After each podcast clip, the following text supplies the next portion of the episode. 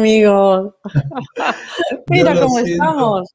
Yo lo siento por los del hemisferio sur, aquí es verano, pero verano apoteósico. Nos hemos venido al apartamento de la playa, aquí. ¿eh? Sí, míralo. Y mira, aquí tenemos unos cocoteros y todo. Ahí arriba, sí. Sí, mira la, arenita de la playa, ¿eh? la que se ve por ¿Eh? aquí, por, por, la ventana. es que es julio, julio, julio. Y hace calor, estamos encantadísimos. Ya lo siento, los del sur, los del hemisferio sur. Bueno, ¿qué color te gusta más a ti, Lola? A mí. color favorito? El celeste. El celeste, pues no te lo vas a creer porque hoy tenemos a una invitada, un, una oyente que nos cuenta su caso, que se llama precisamente así, Celeste, desde Argentina. Bueno, bueno. A mí todos los azules me gustan mucho, ¿eh? Sí, a mí también. Y contraste con azul y rojo también. O sea que si, al igual que Celeste, nos queréis contar vuestro caso o nos queréis enviar un vídeo con vuestro caso, lo podéis hacer al 688-736631 más 34 si llamáis fuera de España, como ha hecho Celeste de Argentina. Y antes voy a decir una frase, por favor, dejarnos frase porque me estoy repitiendo yo mucho ya con Buda, pero es que, claro. nuestra frase favorita, que la ponemos aquí, inventamos, nombramos vuestro nombre. Eh, y dice Buda, en otra de las frases que dice, que es muy, que me parece, además que sigue una de las leyes del universo recogida en el Kibalión, mm. eh, que, que, dice lo que es arriba es abajo, lo que es adentro es afuera, pues en esta misma línea dice Buda, en lo que pensamos justamente eso nos convertimos en lo que pensamos, justamente en eso es lo que nos convertimos. Así que tener pensamientos ah, positivos, agradables, de gratitud, y en eso nos convertiremos. Eso es. Qué difícil es a veces y qué fácil es. Qué fácil es decirlo, ¿eh? Eso es. Vamos a escuchar que nos diga, perdón, que nos diga Celeste. Venga. ¿Cómo viajamos? Hola Miquel, hola Lola. Al fin me animo a hablarles, mandarles un audio. Soy Celeste de Argentina. Bueno, les cuento mi historia. Eh, mi mamá falleció el 31 de marzo de coronavirus. Eh, es una historia muy triste, muy... Eh, mi pregunta es em, acerca de ella en febrero. Estaba, llego yo a su casa, yo no vivo con ella, llego a su casa y ella estaba fuera en el patio llorando por justamente esta enfermedad que avanzaba, estaba todavía, estaba en, China, no estaba en Europa, no estaba en Estados Unidos, en América, nada, y menos en Argentina. Y bueno, estaba llorando y dije, mamá, pero no, no seas tonta, va a ser algo que, que solamente va a quedar ahí y no va, no va a avanzar, no te preocupes. Bueno, y como que cambiamos de tema y nos pusimos a tomar unos mates y pasó. Pero eso me quedó como grabado, que estaba llorando como muy afligida. Y el otro día escuché que ustedes hablaban el tema de las eh, que, las almas como intuían su muerte. ¿Será que ella habrá intuido su muerte? Y otra cosa, yo fui eh, la culpable, por decirlo de una manera, eh, de su muerte porque a mí me contagió una amiga mía y bueno, y así se propagó la enfermedad hacia ella y bueno, y falleció fue repentino, ya estaba súper bien, habíamos ido a vacaciones eh, con mi hija todo, con mi marido en el verano y en enero, digamos, y estaba perfectamente bien y fue muy de golpe que pasó todo, fue inesperado. Em, bueno, nada, quería saber si es real, si ella está, cómo puedo hacer para comunicarme con ella. La verdad que la extraño mucho, éramos muy apegadas, siempre estábamos juntas. Em, nada, es muy difícil eh, la separación física, me ayuda mucho escucharlos, les mando un beso enorme y gracias por el aporte que, hacen a mi, a mi alma, a mi espíritu y al mundo. Un beso. Bueno,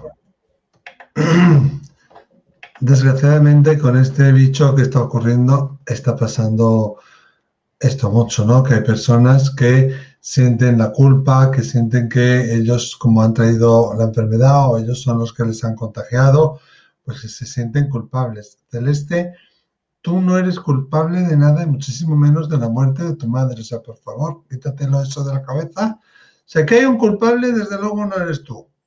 Podemos hablar de boicots, de complot, de países que entre ellos crean cosas y culpan a otro país. Podemos hablar de exopolítica, podemos hablar de, intereses económicos, pero desde luego, y esos son los culpables, pero desde luego no tú, ¿eh? porque tú has sido también una víctima más. Entonces, eh, y está pasando mucho esto ahora con la pandemia. Eh, por un lado, personas que no se pueden eh, despedir, que sienten que sus familiares pues, han muerto solos. Y recordar que nadie muere solo, todo el mundo muere acompañado de, guías y de seres queridos que les acompañan y de culpabilidad, ¿no? Personas que arrastran esta culpabilidad porque sienten que ellos de alguna manera han causado este dolor.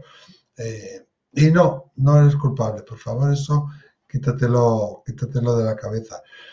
Em, tiene que ser muy duro, pero también Lola, ¿cuántas veces hemos comentado aquí, no? Que nadie eh, muere solo, nadie nace solo, todos venimos a este mundo acompañados y nadie se muere antes de lo que le toca. Entonces tenemos aquí una misión, tenemos aquí un contrato que tiene una serie de X misiones y de X respiraciones y nos vamos cuando eso esté cumplido. Si no, si no hubiera sido por el bicho, pues es posible que tu madre hubiera tenido un fallo al corazón o hubiera tenido un accidente o otro tipo de enfermedad ¿eh? que se haya adelantado unos meses o se haya incluso atrasado unos meses. Pero desde luego todos nos vamos con nuestra hora.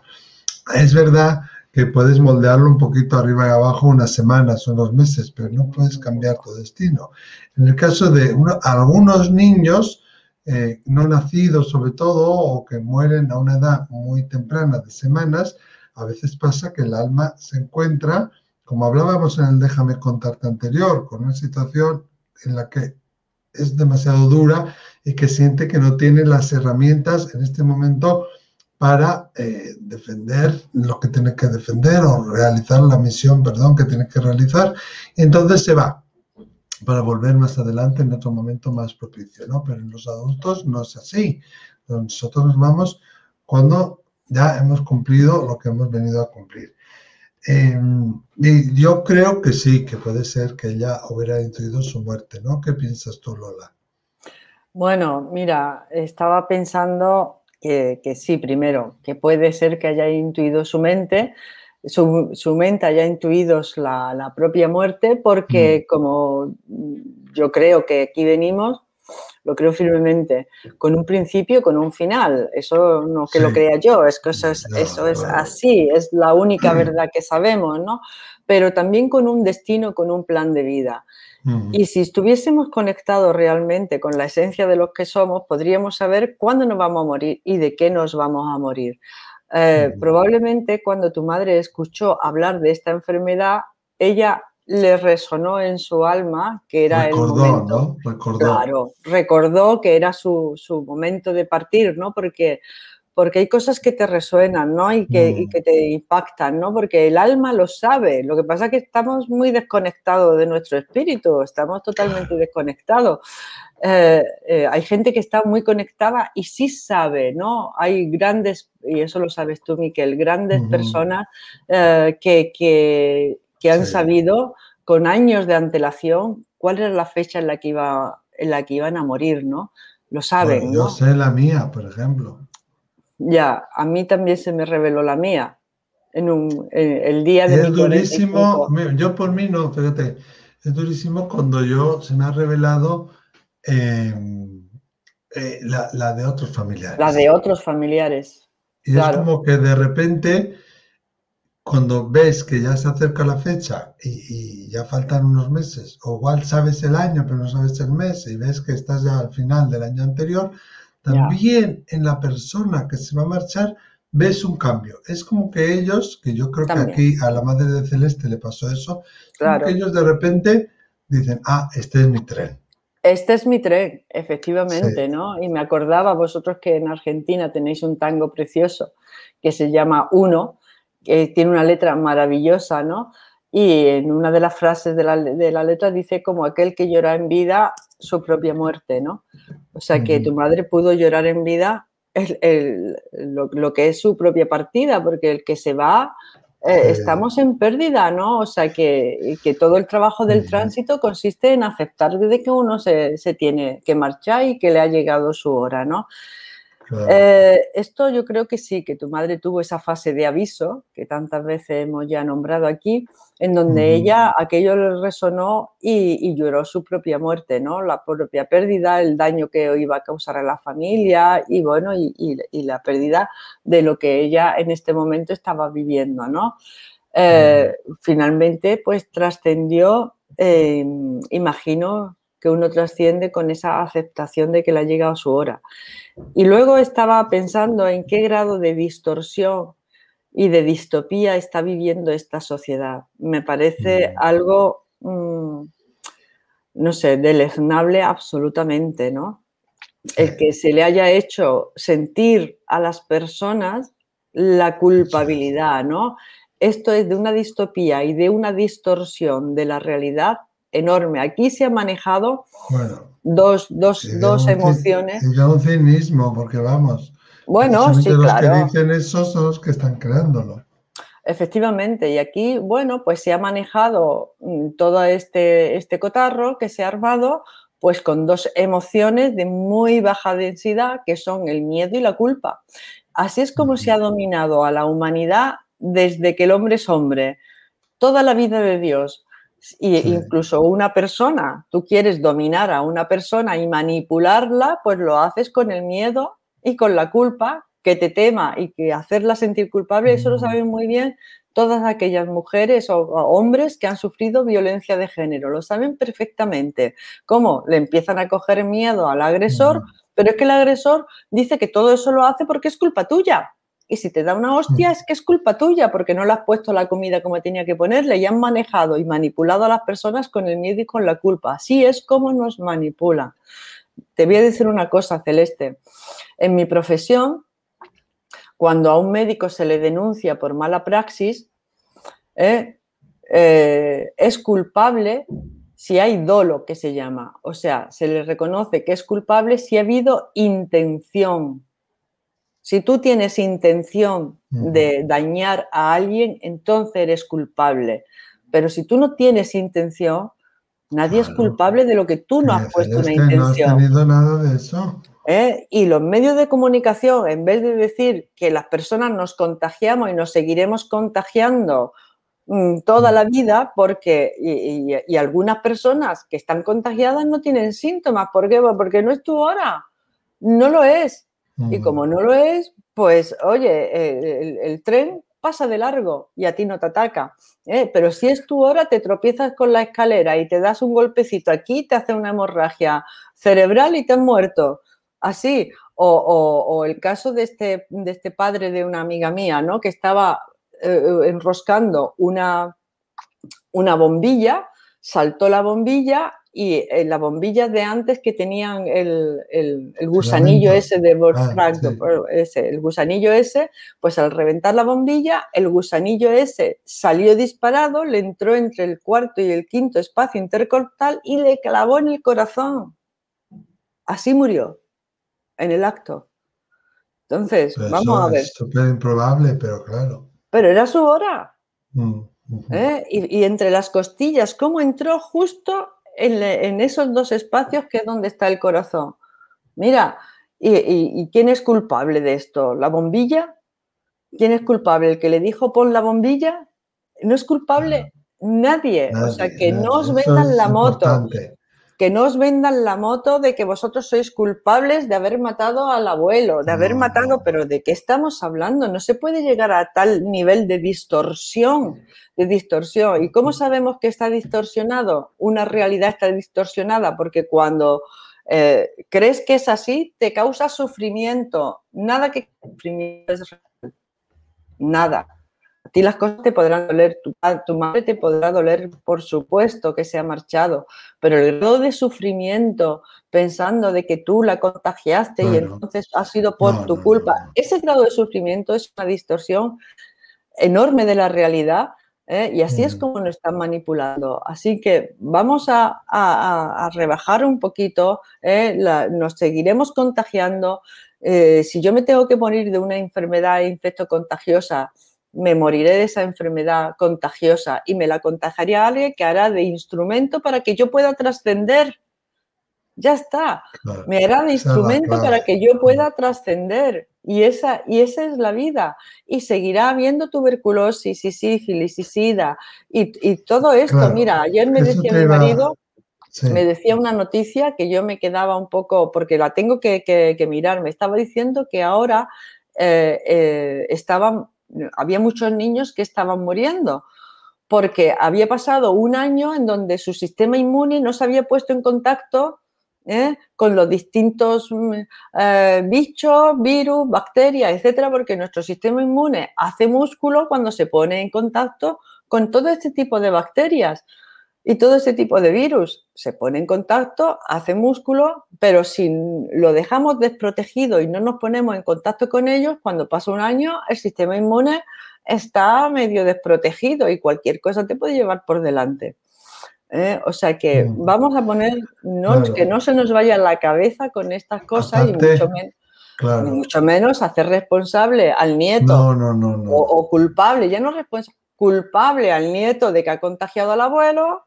¿Eh? Cuando el abuelo, bueno, pues el abuelo, hijo, los abuelos no somos los primeros en la línea de flotación para marcharnos. Es que eso es así. Una vez que han fallecido los padres, los que te queda, los que estamos en primera línea somos ya los abuelos. Mm y nos moriremos de esto, de lo otro y trascenderemos por, con lo que sea, ¿no? Pero mi nieto no va a ser el culpable de eso, porque no ha tenido la intención de hacerlo. No, ha tenido la intención. Es que me parece de verdad, o sea, que se esté causando este sufrimiento a la sociedad, mira, me, me, me, me enerva, no puedo con ello. Es verdad, no puedo con ello. mira, sí, porque es injusto, además no es verdad. No es verdad, vamos a ver, yo me he contagiado de gripe, de gripe A, me, he contagiado de la mononucleosis infecciosa, ¿no?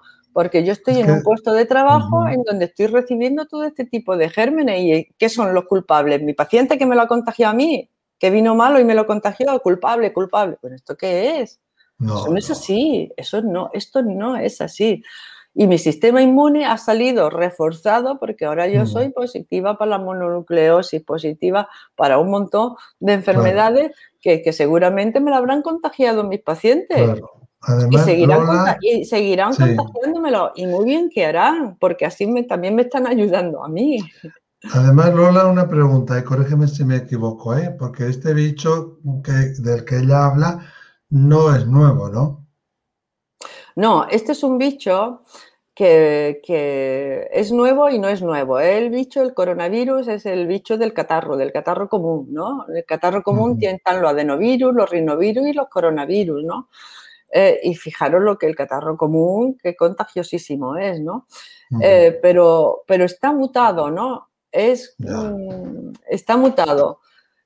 No, no quiero hablar de, de, estos temas, de qué, por qué. Vamos a aprender de todo lo que nos está enseñando esto, ¿no? Vamos a aprender de cómo, de cómo se puede manipular a una, a una población, que es cómo me puede manipular a mí. puedes no, dejarte manipular, porque no, con te mantienes en tu centro. Eso es, con el conocimiento, conocer que esto existe conocer que las personas, una a otra, nos podemos manipular por el miedo, la culpa y, metiendo el dedo en la llaga de la falta de autoestima que cada uno tiene.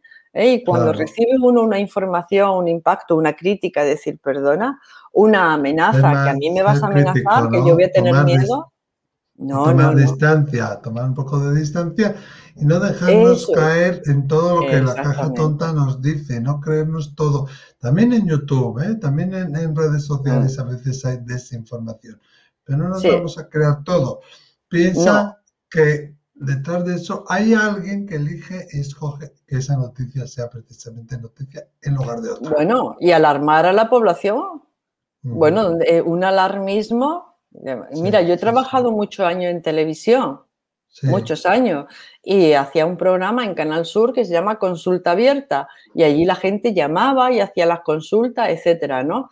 Y me acuerdo que una de las primeras directrices que me dieron, mira, Lola, no, no, no hay que alarmar a la gente, ¿vale? Tú di las cosas, pero sin alarmar, porque claro, porque claro, se alarma a la gente, ¿no? Hay que decir las cosas como son, pero si yo me pongo a alarmar, hombre, si me pongo a alarmar, pues cualquier cosa, el sol, no salgáis al sol, que es el primer factor cancerígeno, es el sol, hay que protegerse, no salir. Por favor, no salir, ser responsable, no, hacer lo que os dé la gana. ¿eh? Yo puedo decir, mira, el sol es un factor cancerígeno, protegeros la piel, si, eh, que no quiere, porque parece que eso, parece no, es que protege del cáncer de piel, pero aún así gente se pone factor protector y le sale un cáncer en la piel, pues va, se lo quita o le da su tal, pero no se puede vivir con el miedo de salir a la calle, vaya a ser que te dé el sol y vaya a ser que te dé un cáncer. Es que hay una diferencia entre lo que es tener la información y el conocimiento y jugar alarmando con, la tenaza del miedo. Con la tenaza del miedo. Hay que darse cuenta y discernir la diferencia que hay entre uno y otro. No caer en el miedo, que se cae en frecuencias de muy baja vibración. Y el miedo, además, disminuye el sistema inmune. Vamos a vivir de manera valiente, responsable, que sale de nuestra libertad y de nuestro libre albedrío y no del amedrentamiento. bueno. Informándonos y luego orando, meditando, manteniendo positivos, tomando distancia, siguiendo Y aprendiendo de todo esto. Aprendamos de todo esto. La moraleja de todo esto es que eh, tenemos que ser, tener un autoconocimiento mayor, eh, ser más, eh, sentarnos, como digo yo, más en nuestro poder. En tu caso, Celeste, seguramente pues tu madre al escuchar las noticias de China descubrió o revivió aquel recuerdo, aquella memoria y supo, claro, se acordó, supo del pacto que ya había hecho antes de venir aquí a esta tierra. Espero, Celeste, que te hayamos podido ayudar y a todos los demás que estéis sufriendo y por favor, vamos a quitarnos esta, esta culpabilidad. Lola, muchísimas gracias también a ti y nos vemos enseguida. Déjame contarte. Pero ya mismo, ¿dónde viajaremos? ¿Dónde iremos esta vez? Es verdad. Un beso. Adiós. Adiós.